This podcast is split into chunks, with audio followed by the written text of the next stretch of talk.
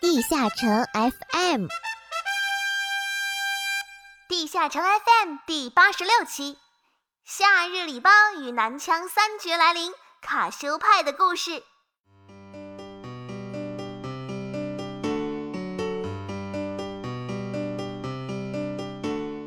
Hello，各位冒险家们，你们好，欢迎来到地下城 FM 第八十六期，我是主播梦梦梦慈溪。又到了每年夏日礼包的上架时间，不过今年呢，连同夏日礼包一起到来的，还有男枪手的三次觉醒活动。二零二零年的阿拉德冲浪礼包与往常一样，仅售两万七千八百点券，也就是二百七十八人民币，而且在购买第二套时便有折扣。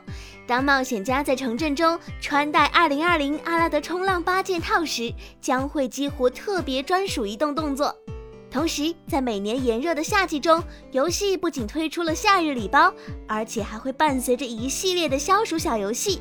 我们一起来看一下吧。沙滩排球大作战，在这里不只是可以和 NPC 进行排球大战，还可以和好友进行多人排球哦。沙滩排球必须在对应的频道里才可以进行游戏。沙滩排球有特别的操作方式，我们的任务就是把球打到对方场地上，为了战胜对手而努力吧！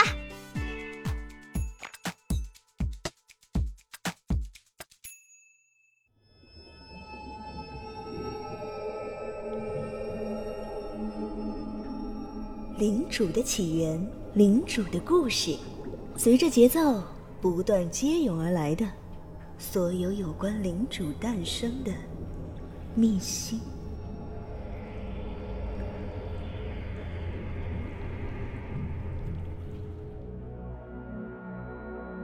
在魔界的传说中，是赫尔德最先发现以及利用了这股存在于宇宙般的神奇力量，并将其命名为元素。理所当然的，他也就成为了一切魔法的始祖。和虚无缥缈的神话不同，哭泣之眼赫尔德是作为活着的传奇真正存在于世的。同时拥有无限魔力的他，并没有藏私，而是无私的将运用元素的方法传播到魔界的每一个角落。这些直接传承于第二使徒的元素魔法之人，自觉地聚集在一起，组成了魔界最主要的魔法团体之一。他们自称塔拉库塔。大部分魔界人认为，受到赫尔德教导的他们，是魔界最悠久也是最正统的魔法组织。但并不是所有的魔界人都有机会接触到正统的元素魔法，也或者是不屑。总之，不管在什么地方，总会有一群人特立独行。夏勒福兹，便是魔界人最不同寻常的那位。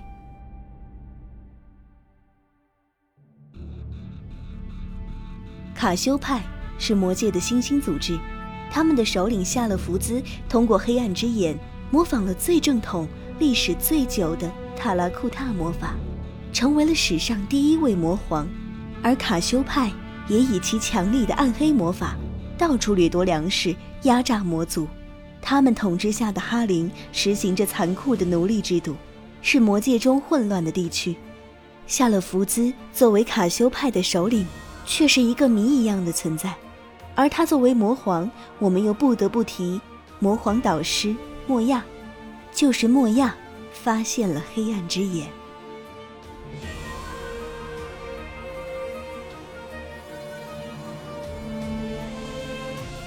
而夏勒福兹则是最初的移植者。魔皇的背景故事中有着这样一段话：虽然他们最终选择了成为破坏狂，但是并没有迷失本性。他们只不过是为了生存，也为了守护心爱的人，才选择了这条道路。请你记住，他们曾经也是对生命满怀热情的平凡青年。若见到他们，请轻轻地吟唱起这首歌吧，因为这多少可以安抚一下他们脆弱的心灵。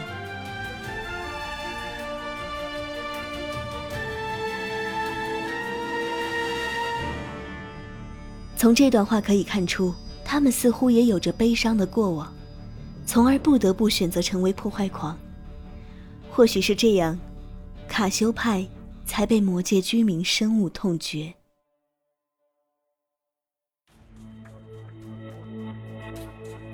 很多人在恐惧的同时，也非常的好奇。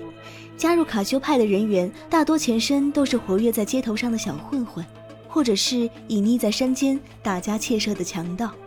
他们中的绝大多数都没有接受过系统的魔法训练，只会粗浅的再也不能粗浅的运用魔法的技巧，这甚至都不能称之为魔法。别说用来战斗，平时点根烟都能将体内的魔力耗空。但就是这么一群魔法天赋比大白鹅高不了多少的混混，在加入卡修派之后，体内的魔力却出现了指数爆炸性的增长。一开始没有人知道卡修派对他们做了什么，但这种推翻了现有魔法体系的现象着实令人恐怖。而且更令人惊奇的是，这群原本桀骜不驯、天不怕地不怕的混混，在加入卡修派之后，却意外的充满了团队精神。这就好比一堆易燃易爆的炸弹，整天放在火上烤，但却从没有出现过一丁点问题。和夏勒福兹交手过的一人，波澜万丈的艾丽卡。十三岁时的艾丽卡被卡修派诱拐，奇迹般的领悟了炫纹的用法。在魔界盟会时，被当时只有十四岁、最初的战斗法师尼乌视为天才。接下来，碎星者理查德登场。理查德在魔界盟会时败给了尼乌。想象一下，当时理查德的暗黑魔法的战斗力，应该是没有我的炫文厉害的。以上是尼乌的魔界盟会时的战斗回响。尼乌能胜理查德，艾丽卡又是比尼乌更先掌握炫文的实力者。他向卡修派展开报复，并找到了夏勒福兹，但他还是被夏勒福兹一击倒下。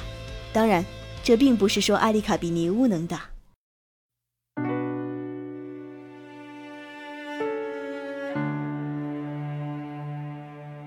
在韩服最新副本《魔界大战》中，夏勒福兹形象初次登场，将获得了普雷伊西斯的火花力量的理查德杀死，并吸收了他的力量。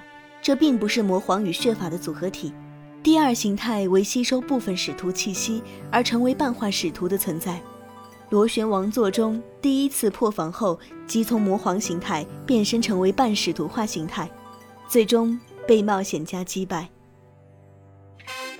最初的最初，最终的最终，随着时间流逝诞生的故事，阿拉德故事会用声音描绘地下城的种种。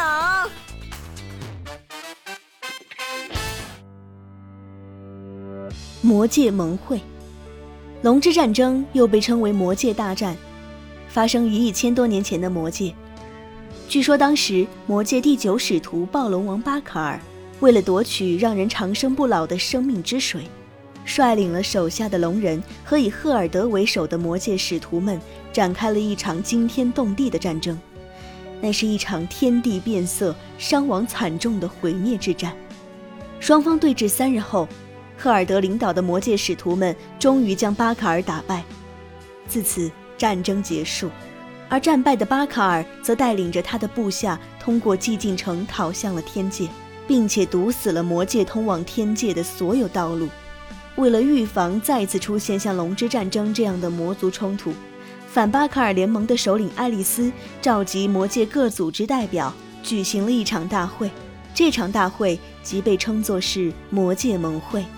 会上，经过所有参与人员的讨论，不仅制定出了仲裁魔族冲突的规则，还商定了通过比试技艺的高低来调整各组织的领域和权利。